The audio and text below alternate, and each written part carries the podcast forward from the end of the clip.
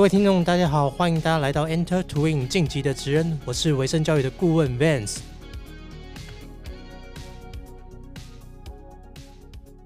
金融业是一个很多台湾人也是非常向往的一个产业。那今天呢，就很荣幸邀到一个重量级的特别来宾。这个来宾呢，我认为是在我的整个社交圈里面，在金融界里面，真的是堪称女神级的一个人物。那和他认识呢，是在中国信托的国际演讲社 CTBC 的 Toastmaster 的 Club。那一开始呢，看到他就对他的印象就觉得，哇，这个女生英文非常好，然后在演讲的时候呢，就很有大将之风。然后每次呢，演讲的主题我也觉得都很有深度。然后呢，听完他的分享，都会有一种醍醐灌顶、茅塞顿开的感觉。那我就在想说，哎，这个女生可以讲出这么有冲击力的内容，一定是要蕴含很多知识的含量才有办法。然后呢，经过几次机会的相处，就会发现她其实是一个非常热衷于学习的一个人，然后每天都保持在一个能量满满的状态，然后也很积极的在参与跟承办各种的活动啊，然后乐于分享跟学习她所得到的一些知识。那今天呢，我真的很高兴能欢迎这位特别来宾。让我们欢迎这位充满自信美的女神 Connie。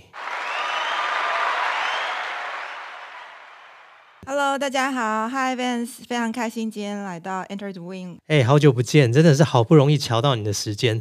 然后能够邀请你过来上节目，因为我知道你总是会把自己的行程排得非常满哦，然后每天要过的这种很充实的生活，你才可以睡得着觉。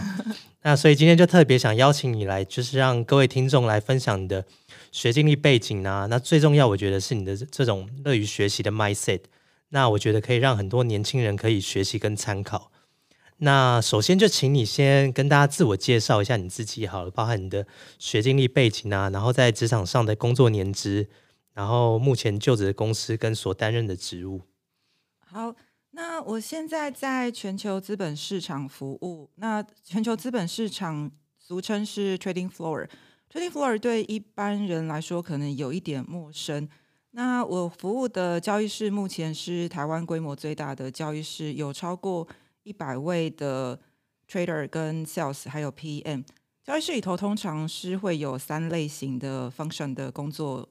人，一个就是 trader，就是交易员，然后另外一个是 PM 做金融商品的设计，还有第三种是专业的 sales。对的对象通常都是法人的避险，还有一些投资的部分。我的话就是负责 PM 的部分，就是交易室的金融商品设计。在现在的呃 group 已经服务超过十几年了。那中间有换过一些 function，就是在不同的 desk，因为交易室它本身交易的金融商品其实也非常的广泛。全球的国际的金融市场可能会有外汇、利率、股票、债券、原物料，所以有各类型的商品。我这边的话，我们有做几乎全球各类型的金融商品都有。那我在目前的呃 group 里头服务的这十几年来中，有换过一些 function，可能从原本的 financial institution 的 desk 到 equity 的 derivatives 的 PM，以及现在是在呃 treasury sales 这边。那我之前的主要的一些工作内容，可能有包括商品的设计，还有一些中英文的契约的撰写。因为我们现在全台湾应该金融业都在往国外发展，或者是南向发展，所以有蛮多契约都是要用英文去做撰写，或者是有些 policy 也都要用英文撰写。那另外的话，因为我本身自己的专长是资讯图像设计跟金融简报部分。那我可以把一些海量的国际资本的资讯，或者是一些比较复杂的金融衍商品的资讯，透过对逻辑跟美学的专长，图像化的输出资讯。所以，我们部门有一些大型的呃海内外的金融的论坛，或者是研讨会的设计，还有一些对外或者是对一些客户的提案的 pitch 的话，会由这边来负责协助。那在学呃背景的部分的话。我本身因为我父亲工作的关系，所以就是从小有比较多在海内外跑来跑去的经验。那我呃念的部分就是在呃 Henley Business School，它是在 University of Reading 英国的一个 ICMA Center。ICMA Center 如果大家知道欧洲有一个证券市场协会，就是 International Capital Market Association 的话，它其实专门训练的就是呃资本市场的人员。所以这个 program 还蛮特别，它的目的就是设计呃训练全球资本市场，包括风险管理或者是财务工程，像这样的。呃，专业的人员，我当初其实就是对交易师很有兴趣，所以才特别选了这个 program。然后我想，一般这个科系可能在美国跟欧洲都并没有非常多，算是一个蛮专业的 program。那另外就是刚刚 Vance 有提到有蛮多一些课外的呃有兴趣的活动，其实可能主要的会有我们 Toastmasters 国际英语演讲社的部分。然后还有 AIA，就是台湾人工智慧学校，我目前是学校校友的活动的总企划。那另外一个的话是，我也参与福伦社大约五年的时间。在这几个社群有很大的一个共同点，就是大部分的呃 member 都是非常的积极好学，所以其实，在这样的氛围当中，你也会很容易的跟着一起前进，然后交流互动，然后每天都有一些学习新的东西。那因为参与 Toastmasters 也蛮多年了，所以其实有蛮多的机会，就是做中英语双语的主持。那另外的话，就是刚好提到我喜欢学习的部分，其实我对学习的观念，可能后面可以再细聊。其实我是还蛮信仰，就是 transfer learning 迁徙式学习的概念，所以我觉得并不是说囫囵吞枣的一直学习新的东西，而是。某一些领域，可能我们学习一些重要的原则，然后做深度的学习之后，你其实可以拿来复制去学习新的东西。然后，呃，这两年的话，就是因为参加人工智慧学校的关系，所以我对资料科学的爱好以及一些热情，就是有慢慢的展现出来。那这部分后面我们可以再稍微聊一下。康尼开一开始呢，就马上就来给我们一个非常深度的一个分享。哦，就是就跟我的印象一样，每次听他的演讲呢，都会有一种醍醐灌顶的感觉。那今天也是同样的规格，一开始就给我们一个这种非常深度的一个介绍。那其实呢，听 Connie 你的分享啊，就可以感觉到说，其实你目前在从事的这个工作，其实需要非常多呃不同的技能，才能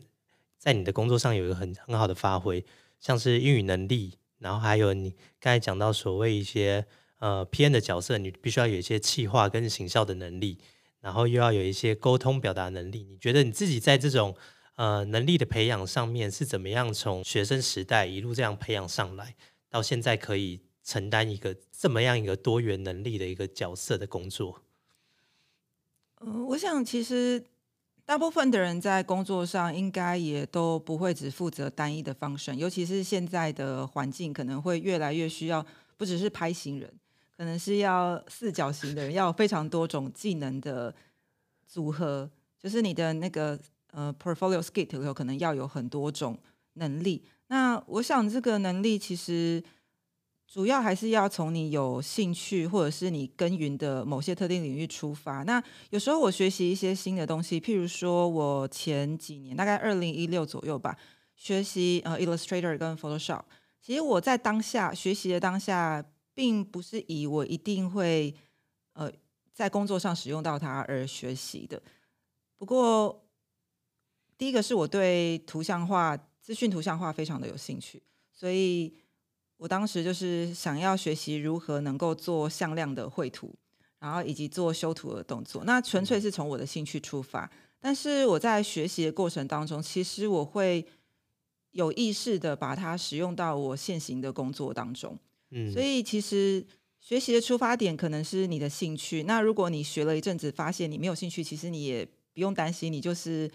既然你试过了，然后你真的没兴趣，那我觉得就抓爆没有关系。但如果你发现其实你不会有兴趣的话，你就可以投入一些时间来做。那学了之后，还是要能够应用。因为其实你学了，你不应用，应该也蛮容易，很快就忘掉了。没错，没错。对。那其实你刚才也有讲到说，你目前在公司上面啊，呃，负责的所有产品跟在职务的内容上面，那你可不可以也跟大家分享一下，就是你自己在这个产业这么久的时间，那关于你自己这个本身你负责的这个产品跟服务上面，这个前景你可不可以跟大家分享一下？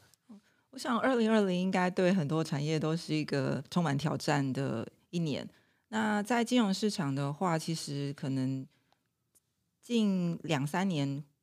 未来短期的三年，应该也都是会有一个这样的趋势，就是可能今年在 COVID-19 的情况之下，有各国的业务的拜访可能都会暂停，可能也没办法做国际的出差。即使是当地的业务，可能也没有办法做拜访，或者是比较密切的沟通。那线上的会议，或者是讨论，或者是线上的参展，有一些线上的可能本来是实体的展览，现在都要转线上，或者是虚实整合的。有一部分人到现场，然后有一部分的人就是线上参与。那这可能是未来两三年大概都不会改变的趋势。然后还有另外一个，就是因为现在是呃美元弱势嘛，台币可能走升的情况，所以可能很多的投资工具或者是它的收益可能已经没有像原本这么好，所以大部分的市场上的投资者可能都在找一些新的收益率比较高的产品。然后另外的话，就是其实现在有一个很奇特的现象，就是。其实很多国家的股市都是在大涨的一个情况，没错。对，然后但是同时债券又很热。以前在学校念书的话，你可能会通常是两个是反向的，没错。现在两个都是处于双双大涨的情况，这也是个蛮资金太多了。对，就是资金有点腐烂。然后另外的话，有一个很有趣的是，呃，利率的 benchmark，就是以前大家可能都是用 LIBOR 当市场上定价的工具，不过因为现在要做。呃，index 的 transfer，所以很多国家的利率的 benchmark 都会用它当地的一些呃 benchmark 来做替换。可能有些国家是 s o f e r 有些国家是他自己当地另外的一个 benchmark。这个对在金融市场工作的人来说，应该是一个蛮大的转变。那我想这些挑战其实每年都会有，每年都会有新的挑战。所以其实把自己今天做到最好，就是对明天最好的准备。了解，我觉得这个每个工作呢，都会有因为这个产业的趋势或者是大环境的变化，然后会有一些呃新的不同的 input。那在这个职务上面呢，我我你刚才讲到，这就是一个很大的挑战的部分。那你可不可以也说一下，说在你目前从事的工作上面，有没有哪一部分你觉得是最有趣或最吸引你的部分？嗯，最有趣跟最吸引我的部分，我觉得可能有两个，一个是步调非常的快。我当时进交易室的时候，第一天就觉得爱上了这个工作，因为它的步调非常快，非常适合我个性很急 的一个步调。那前面几年其实刚好在金融海啸前，所以那时候的呃业界是比较纸醉金迷的，所以虽然没有像可能华尔街之狼那么夸张，但是就是。可能你白天工作很操，晚上可能要加班，或者是盛行的风气，我想可能整个业界都是，就是可能大家都会跟客户可能应酬啦，或者是比较多的活动，所以其实当时金融海啸前的业界是比较纸醉金迷的一个状态，所以那是最吸引你的部分。不是不是不是，只是因为当时你第一份工作的环境是这样，然后可能你。大家都很习惯要加班，然后可能有些同事可能加班的，呃，加班费就拿去换名牌，就是一个环境会让你觉得当时以为是一个正常的状态。那当然，金融海啸很快就打碎了这个想象，这个泡沫。嗯，所以金融海啸之后，我想应该也不止金融业，可能很多的行业也都会面临一些很大的转变。那可能有蛮多企业撑不下去，可能也就会裁员。那很多公司可能也进入比较紧的一个状态，所以其实我想很多人在那个阶段有经历过的人，应该都会有一些反思，就是呃，蛮多可能知名的大学毕业生在金融海啸那几年，可能不是那么容易找工作。那你那么辛辛苦苦的念了书以后，你的呃人生目的到底是什么？我想其实很多危机应该都会带给我们一些新的启示。如果你今天从事的内容是你喜欢的、你相信的工作，或者是你就读的科系是你真的很喜欢的。其实我想你会比较容易撑得过去比较辛苦的那几年，然后再找到新的出路。所以我觉得我们在不管是学习或者是工作当中，其实都要有这种自我的觉察。所以有时候要跟自己对话，那有时候可能找一些前辈对话，会有一些新的方向。那另外一个吸引我的部分是，我觉得每年都可以学到非常多的东西。就像刚刚有提到，因为金融市场其实每一年都有很多新的趋势跟挑战，所以其实你每一年都必须要学习新的产品，学习新的趋势，学习新的技术。当然你也可以不学，不过最后你会被迫学习，所以不如主动学习。这我想应该是个更好的策略。然后你也可以找到新的商机做。呃，新的业务，所以我觉得这两个是我觉得很有趣、很吸引我的地方。最有挑战的部分的话，我想应该有三个。第一个是容错空间其实很少，因为金融的一些交易，它的金额是非常大的，一般可能呃几只美金、十只、五十只都是一些正常的金额。那一只美金的话是三千万台币左右，所以其实如果你刚进去的时候，大概都会皮绷很紧，因为你如果报错价的话，其实可能有一些损失要自己吸收，有些搞不好也损吸收不下来，因为很多都是天文数字。所以我想刚进去的新成员应该会比较紧张。那你反应要很快，不然可能会被客户 complain，就是报价怎么报这么慢。所以其实它是一个蛮特别的地方，就是我觉得容错空间比较小。那第二个的话是。在交易室的三个 function 的人里头，他可能有一些工作上的一些特别的 KPI。那譬如说以 sales 为例的话，因为我前面呃三四年是 sales 嘛，那其实业务的话，它就是会有业绩，那业绩的数目可能也是蛮大的。我之前进去的时候，有一位很 senior 的 sales 跟我讲过一个观念，我觉得很有趣，因为他的业绩是一个天文数字，所以我那时候就很好奇的问他是。怎么样用什么样的策略去达成他每年的业绩目标？他就跟我分享说，他会把这个很大的目标，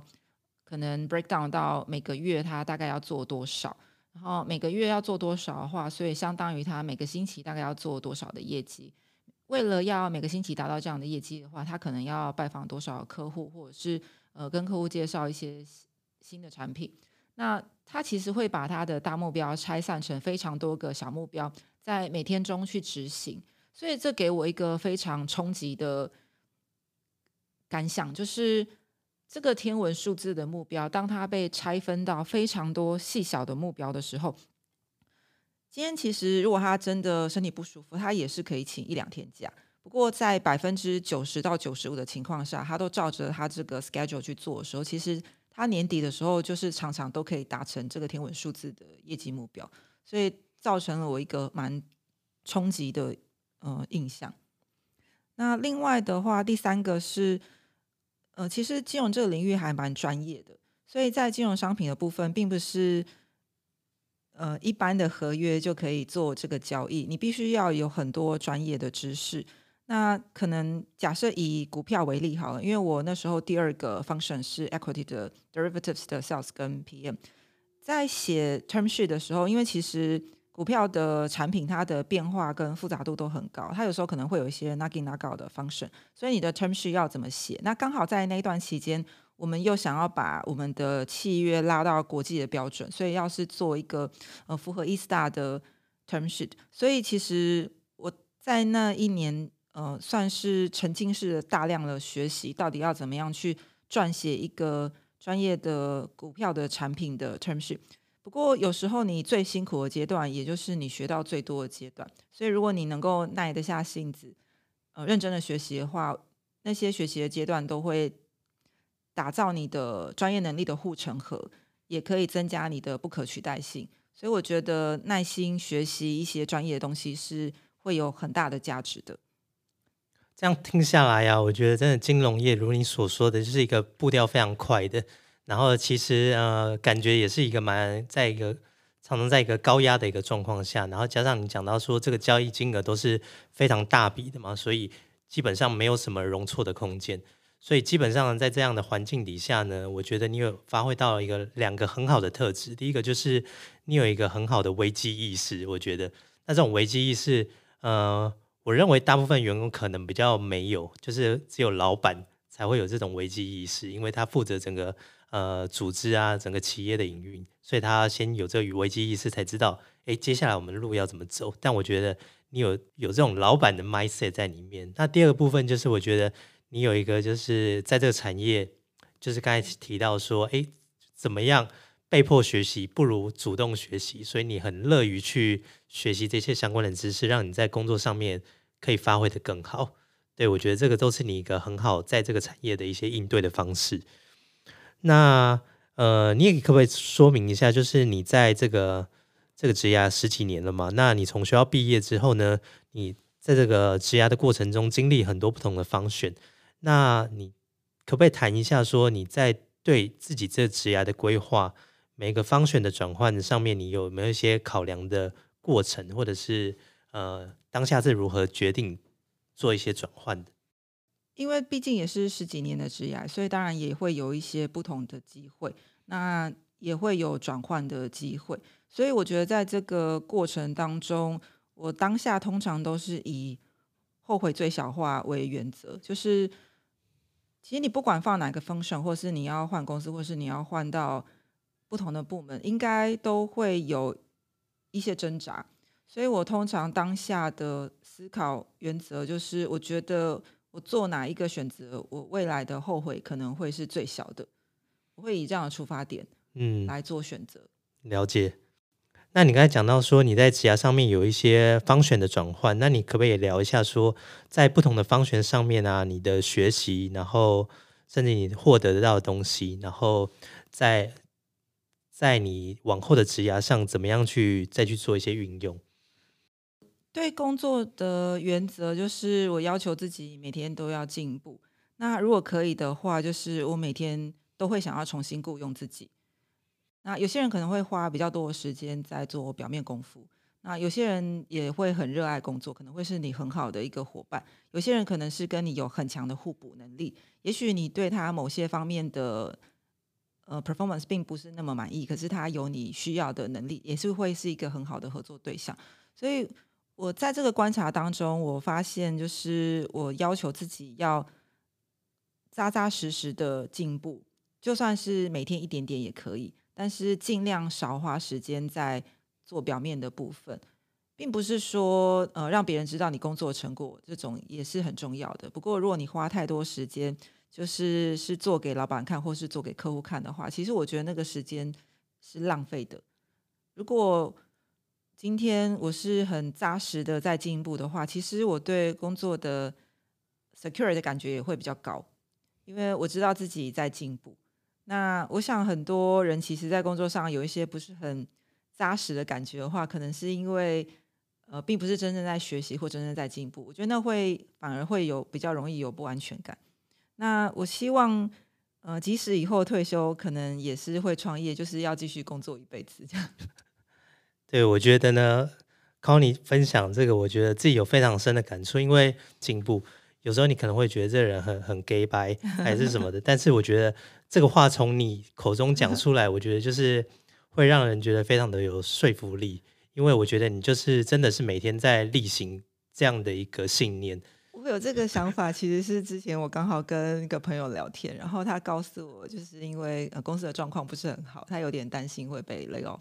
然后那时候我就有思考过这件事，我就是觉得，其实大部分的人，你反而要静下心来，你工作表现可能会比较好。所以不如换一个角度，就是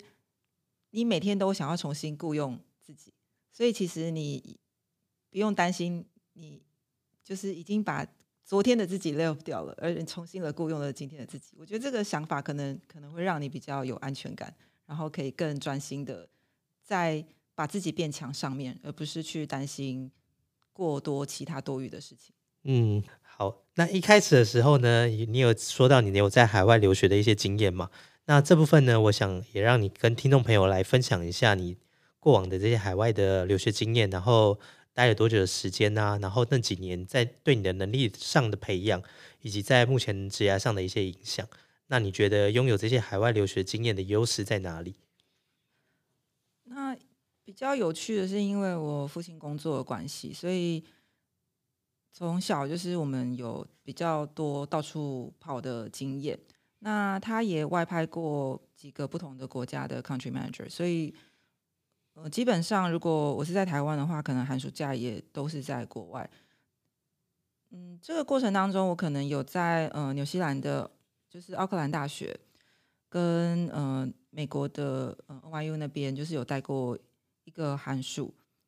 修课。那另外的话，就是因为我大学的时间有待过美国，所以我后来研究所想要去英国念。所以其实有时候是因为，譬如说在英国，是因为那个科系是我 target 的一个科系，就是专门训练资本市场的科系。不过其实有另外一个原因，是因为我想说，也想要趁机多了解一些欧洲的文化。所以其实这过程当中，我通常会对不同的地区、不同的学校都会有一些兴趣。这样，我觉得在海外那几年对我培养能力跟未来职业的影响，我觉得有三个很重要的地方，就是第一个是不害怕面对冲突。那我当时在呃中央公园旁边那个学校的时候，就是宿舍有发生过霸凌的事件，然后因为那个是一个 sharing 的 apartment，所以会有六个不同的国籍的学生住在那边。那其中有一个是跟我来自同一个国家的学生，那他可能因为生活习惯不是那么好，所以其他的外国的同学就是联合起来。把他的私人物品都藏起来，然后我其实因为那时候刚去纽约，每天都跟同学玩到半夜，所以其实我虽然住了一阵子，我都没有发现过这个现象。那有一天难得我比较早回家了，然后才发现就是呃这位台湾同学坐在客厅哭，所以我问了他以后，才发现他被其他几个外国的同学联合起来欺负，所以。我当下听完了前因后果以后，我想可能两边都有一些要检讨的地方。不过，霸凌这件事情本身可能是不太 OK 的，所以我在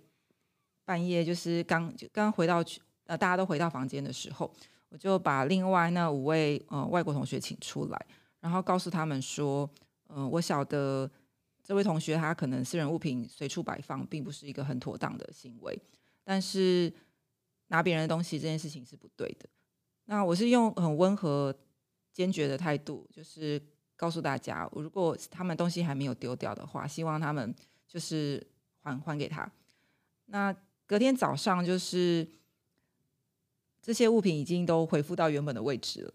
所以。我想在海外，其实很多人在学业上可能会有压力，可是，在生活上也会有一些适应的压力。可能你会面对跟不同国家的人有不同的冲突，你能不能够用温和、坚定的态度捍卫自己，其实也是一件蛮重要的事情。那另外的话，就是解决问题的能力跟时间的规划，因为在台湾，大家可能都被家里照顾的好好的。在国外的话，其实你要安排时间做很多生活上的事情，包括可能预约医生，或者是银行。譬如说，在英英国，其实你要去银行办事情是不方便的，所以这是为什么现在英国 FinTech 这么夯的原因，因为大家都觉得去银行很不方便。所以，其实你要有能力能够规划自己的生活，然后解决不同的问题。譬如说，我在。抵达英国的时候，其实我当时去英国办账户，然后银行给我金融卡，可以在欧洲直接提领现金的，还有办手机都是一次搞定。不过我大部分同时间一起去的台湾同学，很多人都没有办法在一天甚至是一个礼拜内完成。那原因就是没有预先规划，因为我当时出发去银行前，我已经先做研究，就是银行可能会想问我哪些问题，他需要哪些资料，其实我都已经准备好了。然后我大概想象英国的银行会问我哪些问题，我其实也做了一些简单的准备。那再加上语言沟通上的优势，其实我就是用坚定温和的态度回答银行的问题。因为银行就做 KYC 的角度，他要知道你有没有一些状况，那你必须让他觉得你值得信任，他才可能会发卡给你嘛。所以其实我觉得预先做好准备工作这件事情。你花一些时间，反而可以省掉你后面很多的麻烦，所以预先准备其实反而是一件节省时间的事情。所以我当时是一次完成了开银行账户，然后银行发卡，以及有了账户以后，我就可以办手机。所以这件事情其实它造成了我在英国留学生活一个非常顺利的开始。那我想，其实做很多事情都是类似的情况。你花时间预先准备，跟你就是打蛇随棍上，其实可能会是一个完全不同的状况。那第三个的话，就是我想在美国可能强很多都是到处涂鸦，那在欧洲的话，呃，其实是一个很好的培养美感跟增进设计创造元素的环境。我觉得当时的很多经验也造成我现在创作或者是设计东西的时候的一些新的素材。所以其实你不管去哪个环境，不管你是去呃欧洲，或者是去美国，或者是去澳洲，其实每个不同的环境它都会有当地的文化跟元素，要把握那个机会吸收一些多的元素。然后用海外留学经验的优势的话，我觉得。最重要的三点，可能就是，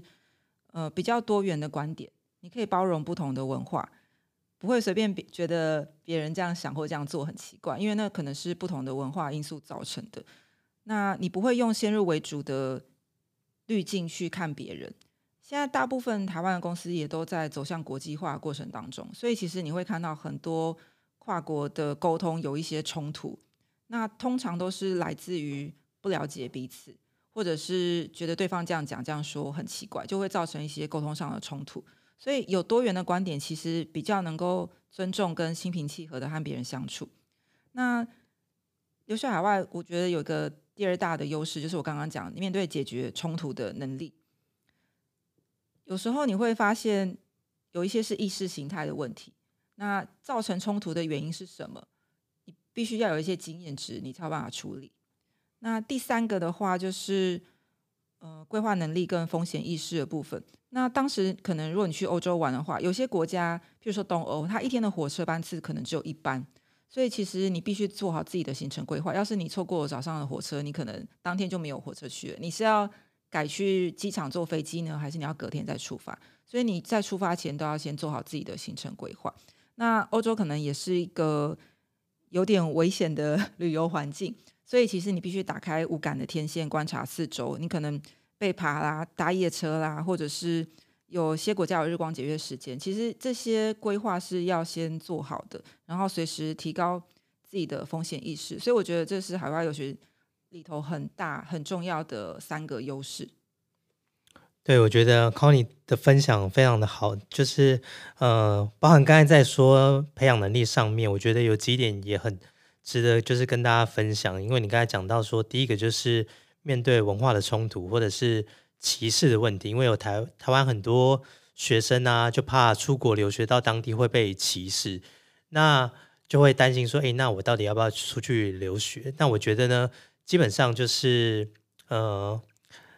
出去留学会面对到这种问题，你必须要靠你自己的经验去解决解决这些冲突，因为毕竟即使你留在台湾，未来在职场上面。哦，不管是不是不同人种，甚至于同样都是台湾人，他一样都会有一些冲突去产生。那在这些冲为自己发声，对，那你要怎么样为自己发声，然后去坚定自己的立场，去跟人家说，哎，你的底线在哪里？对，那我觉得这个也是一个很重要的一个学习的过程。那第二个部分呢，就是在讲说，呃，我觉得到海外的部分就是培养自己这种独立的能力，然后事前规划。我相信这种规划的能力呢，在你现在的职场上面一定也用到非常非常多，包含你做这个呃 PM 的角色，很多的部分都一定都是你一定要很做很多完整的计划，是从一开始就要想到很仔细，你要把在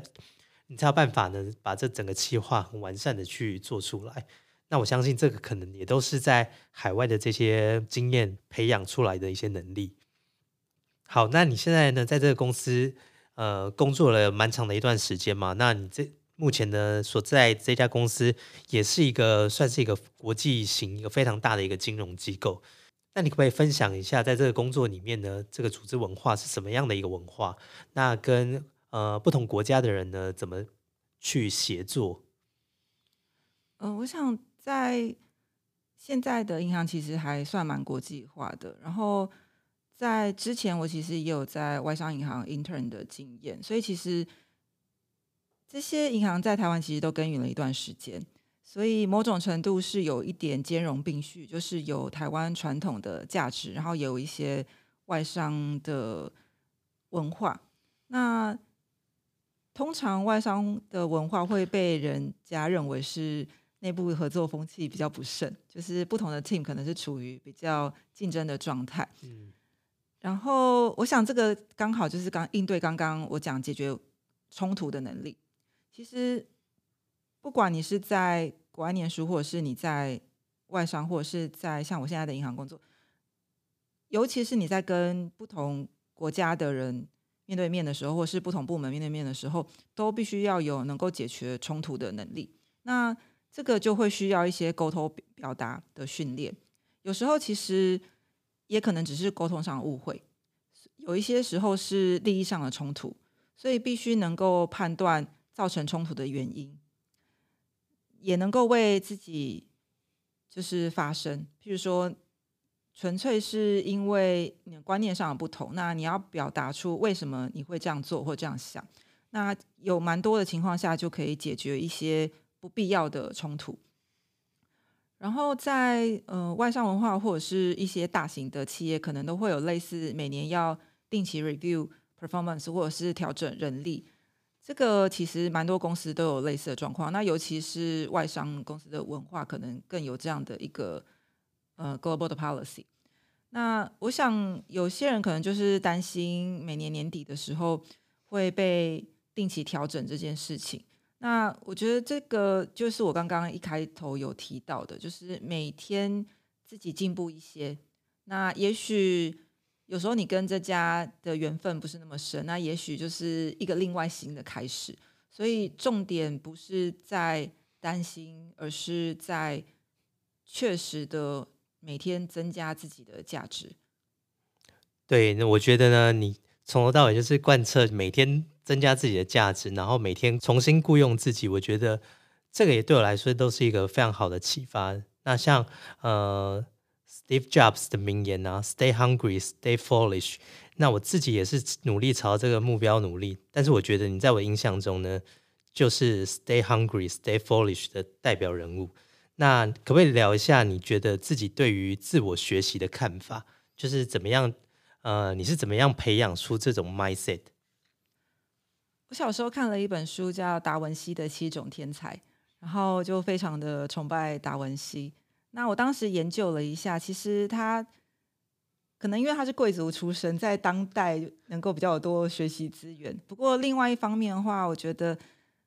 其实每个人的时间都有限。所以你到底要选择学习什么？然后学习什么对你想要的理想的生活是有帮助的？其实都是一个选择，但前提是说，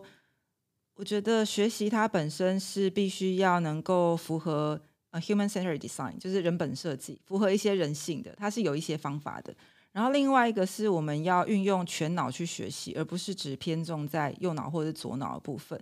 那重点是因为每个人的心力都有限，所以要运用一些方法才能够成就无限。所以其实我对脑科学非常的有兴趣。我在工作的初期念了很多呃工作方法的书，后来就是间接的发现到脑科学这个领域，所以我其实有蛮多学习方法，是我根据一些脑科学的。方法来做调整的，所以其实不管是游戏化设计，或者是一些脑科学的方法，就是我会去做实验。所以其实我对学习本身觉得学习是要有趣的。所以为什么我们在我们 Toastmasters 的 slogan 我都会放 Learn with fun，就是学习一定要有趣，它才会符合人性，你才会想要学。那这个部分的话，其实我想我可以推荐，就是之前有三个呃，我 member。帮我录的在讲学习的方法书，就大家可能可以 Google Cunning，然后可以去看一些讲学习方法的细节。可以，可以。对，那我觉得学习的话，其实有三块，一个就是要把它变得好玩，嗯，所以它是游戏化设计，它是要符合 gamification 的。然后另外一个是，其实我们的大脑有很多我们不晓得的化学物质是我们可以利用的。那这个我稍微会带一下。那第三个很重大的是动机，你学习。的动机是什么？如果你找不到你学习的动机的话，你很容易碰到挫折就放弃。那之前我看了一本书，他在讲说有一个呃日本的法律系的教授，他带着他的学生去冲绳，然后他让他的学生跟呃冲绳被就是有一个六岁的小女孩，她被美军的可能战机就是呃挂掉了，所以他让他的学生跟呃这个小女孩的母亲对谈。然后学生深深的感受到自己的使命，就是要保护这些弱势的人的时候，他们学习的动机就提升到另外一个层次。所以我觉得帮自己找出学习的动机也非常的重要。那在呃脑科学部分的话，我觉得因为有可能大脑有五十多种化学物质嘛，那其中有几个物质，我觉得是很好可以拿来利用。增加我们学习方法的，譬如说，除了呃，大家可能比较了解，像是多巴胺的学习法，像是呃，可能 Facebook 一般的人都会可能很沉迷于 Facebook 或 Instagram，那可能是因为它有一些设计的机制在里头。如果我们要设计自己学习的方法的话，我们就可以多利用一些游戏化里头的白帽的因子，像是增进你学习的意义或者是创造力。你觉得你是在跟你的 po 文有互动、创造，然后跟你的朋友有互动，他其实这个创造，他就会增加你觉得学习有趣的地方，你就会想要花更多的时间去学习。然后另外一个是 social influence，就是你觉得你这个学习以后带给了别人好的影响，其实你会觉得很有意义，你就会更想要参与。所以像我们办 Toastmasters 或者是呃人工智慧学校的活动，其实我觉得在现场中那种热络的交流跟学习，都让我觉得非常的有趣，然后有学到新的。领域的东西，我就会觉得越想要参与，所以我觉得这些都是一些呃我对学习的想法。那如果是细节的话，我想大家就可以 Google 我的那个影片去看学习跟呃时间运用的方法。不过我这边有一个很重要的一点是，我发现有很多尤其是刚工作的年轻人都会很认真在考证照这件事情。那你的学习如果是只是为了考证照的话，我想这是有点危险的。就是有一句呃，我的日文老师告诉我的，就是不要让你的实力跟不上你的分数。就是如果你是为了考过考试，因为考试其实也是有方法的，可是你考过了呃 N one 以后，然后你不会讲，这就有点麻烦了。因为呃，我之前有碰过一个日文很好的朋友，告诉我他的日商公司雇佣了一位。N one 的日日本呃会讲 N one 的日文的业务的程度，但是发现他不会讲，所以最后只好忍痛 lay off 他，再重新雇佣。所以其实它造成了双方的时间成本以及呃心力上的成本。所以我想在学习上要记得，就是让你的实力跟得上你的分数或是你的证照。没错，突然觉得好像来到那个大学的那个讲座里面。听一个教授在分享这个有关那个人类科学的部分，那我觉得重点就是说，哎，他刚才提到就是怎么样去学以致用，然后找出你真正的动机，然后去做你真的自己喜欢想做的事情。那我觉得现在台湾学生最想学的东西是什么？我觉得不外乎就是英语能力、语言的部分。那另外一部分呢，就是在产业趋势，像最近很流行的一些人工智慧的一些议题啊，可能也是很多学生想要往这个领域去了解。那 c o n y 可不可以帮我们分享说，在这两个部分有没有什么样的资源可以让介绍给这些学生去做一些更多的了解？在语言的部分的话，我觉得一个可以实际应用的场域是很重要。其实我们 Toastmasters 也有很多。本身就是 native speaker，或者是呃国外留学回来的，那大家的英文程度普遍都比还蛮不错。那当然也有一些程度可能比较还没有那么好的 member 也是有的。我觉得这边有一个学习的建议是说，其实例会的时间，因为我们一个月两次嘛，那你也可以去参加别的有社的例会，可是前提是尽量定时参加。我刚刚参加 Toastmaster 的时候，就有一个 senior member 告诉我他。每一次的例会时间，时间到了，他人就是来，然后每次就是学一点东西，每次就是进步一点。其实不用压力太大，因为你就是定时，时间到了就来，时间到了就参加，每次就是进步一些。其实不进则退，你只要每次进步一些，你的语文能力就可以保持在一个不错的状况。那因为在 Toastmaster 有 Prepare Speech 跟 Table Topic Speech 的 session，所以其实你自己讲、自己准备之外，也可以听别的 speaker 讲。然后有一些好的用语、好的讲法，你也可以学习 input 之后，把它内化成自己的语言再输出。我发现，不管是学英文还是学日文，有一个很大的现象，就是大家可能都会直接照着教科书上的例句，或者是你听到另外一个人讲的很好，你就是把它原文照抄的背起来。其实那不是一个好的学习方法，它并没有变成你的东西。所以，如果我在学日文的时候，我可能会把呃某个文法它的东西变成，我会 rephrase 那个例句，我会把它变成是我生活上或工作上应用到的状况。这算是一种情境式学习，所以我才能够真正的把它内化成我的话，然后从我的口中输出，它才会变成我的东西。那英文也是一样，我刚开始进去的时候，可能会模仿一些我特别欣赏的 speaker，可是我后来发现，我们的个性跟想法其实本来就是有点不一样，所以我硬要模仿他，并不会做到我最好的自己可以做到的演讲的程度，反而是我学习他一些元素。然后拆解了以后，内化成我自己的东西。刚开始我很想要模仿一些讲话非常好笑的 speaker，但我后来发现他的某些元素是我可以用进来我的演讲当中，但不是是模仿他。所以我觉得某种程度我们要了解自己，然后学习别人好的地方，但是那些都必须要能够内化成你自己，从你的自己的口中或者是呃表现出来，它才会变成你真正的东。没错，就是学以致用。对，要怎么样去学习？那学习最好的方式就是你真的把它运用在你现实的场域，不管是透过说或者透过写某种形式的输出，才有办法说：哎，你真的是了解到了。我还碰到一个非常有趣的状况，就是因为我们 Toastmaster 算是一个蛮活跃的 club。所以我有时候在不同的场合碰到朋友，他就告诉我说：“哦，我好想去你们社团看看哦，但是都没有时间。”然后或者是我在犹豫，就是那边的人会不会英文程度都很好啊？嗯，不太好意思去啊。那我我这边分享一个我上次看到就是陈意涵的那个故事，我觉得很有趣。他说：“当你还在犹豫要不要出去跑的时候，我已经在回程的路上。”所以其实有时候我在学一个新的东西，也是类似的心态，就是当别人还在犹豫要不要参加或者要不要学习的时候，我其实已经做完，然后再。呃，反省自己这里做的好不好？行动派的。对，其实有时候你光用想的，你不会晓得，你需要一些 feedback，你需要一些反馈。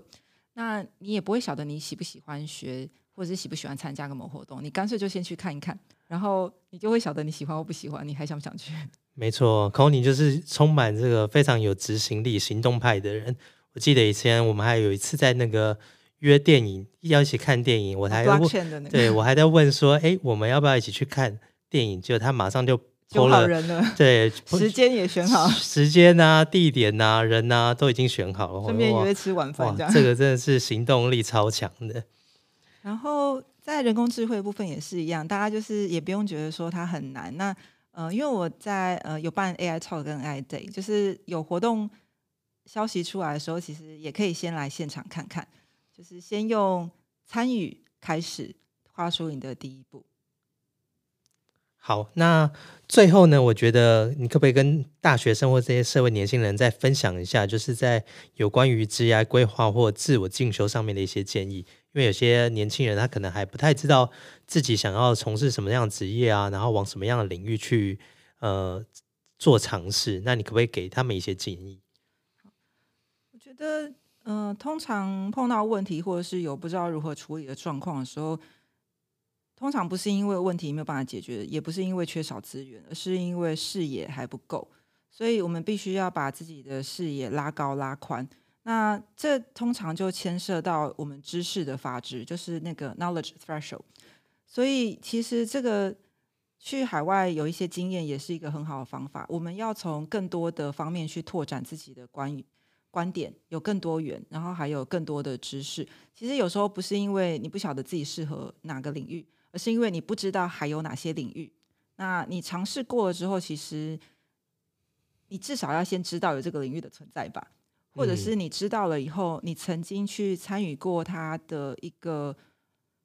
呃某某个类型的活动，你才晓得你对这领域有没有兴趣。所以你必须要先知道有哪些领域的存在，然后你第二个你需要尝试过，就像你小时候学。被爸爸妈妈学去学弹钢琴或者是弹吉他，像我爸又逼我去学弹吉他，然后我发现我不喜欢，所以 有时候是你要试过不同类型的乐器或是不同类型的东西以后，你才会晓得你喜不喜欢。可是前提是你要先知道有它的存在，第二个是是你要曾经尝试过。所以从初期，譬如说你现在刚准备要选学校，或者是刚准备要就业，你可以先有一些多元的尝试，做初步的尝试。过一阵子以后，当你发现你对某个领域特别有兴趣的时候，你再继续的深耕这个领域，我想会是比较好，而不要是一开始就卡死在一个系或卡死在一个工作，然后最后发现自己不喜欢。那如果你是少数很幸运的，就是从小到大都你知道你自己要做什么的话，那当然非常好。可是我想大部分人的状况应该都处于呃还在摸索的阶段，所以摸索的阶段要多方的尝试，等到比较有。确认的方向之后，就是要有决心一直深耕下去，因为很多领域都是你越学越深，那也才能够建造你能力的护城河。没错，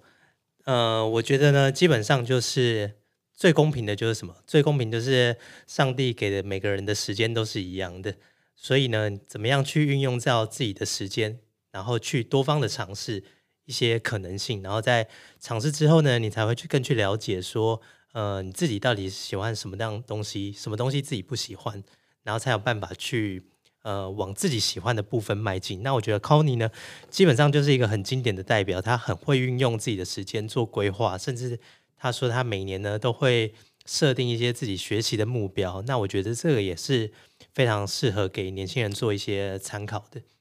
对，那学习其实也是有不同阶段的，所以当今天我可能学习不同的东西的时候，他。最终的目标要符合我想要的工作方式跟生活方式，所以如果当你今天已经跳过摸索期，进入比较深层学习阶段的时候，你可能可以利用像曼陀罗思考方法，就是九宫格思考方法，去思考，就是为了达成你理想的工作和生活，你需要具备哪些能力？所以到那个阶段的时候，你的学习就可以根据你想要。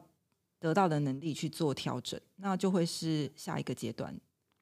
好，那今天呢，我觉得很开心可以邀请到这个 c o n y 来上我们节目。那有如往常，就是听他的演讲主题，每次都觉得很有深度。那这次的访谈呢，也是一样哦，没有跳，没有跳出一个例外的状况，也是非常有深度。那在过程中呢，大家也可以听到非常多的专有名词。那大家可以慢慢的再去重复的听这一集。那如果你不懂这些专有名词呢，你也可以去做上网 Google 的动作，然后可以去帮助你做一些更多的了解。我想要做一个小小的总结哦，就是呃，刚刚我在对学习的部分的话，我觉得我们的重点要放在求新知，就是你的时间跟你的精力管理上，它必须是要真正的得到一个新的知识，尽量少花时间在做表面功夫上。然后另外一个就是，不管是学习语言，或者是学习人工智慧，或者是学习一个新的东西。你就是放胆的讲出来，去说或者去练习，或者是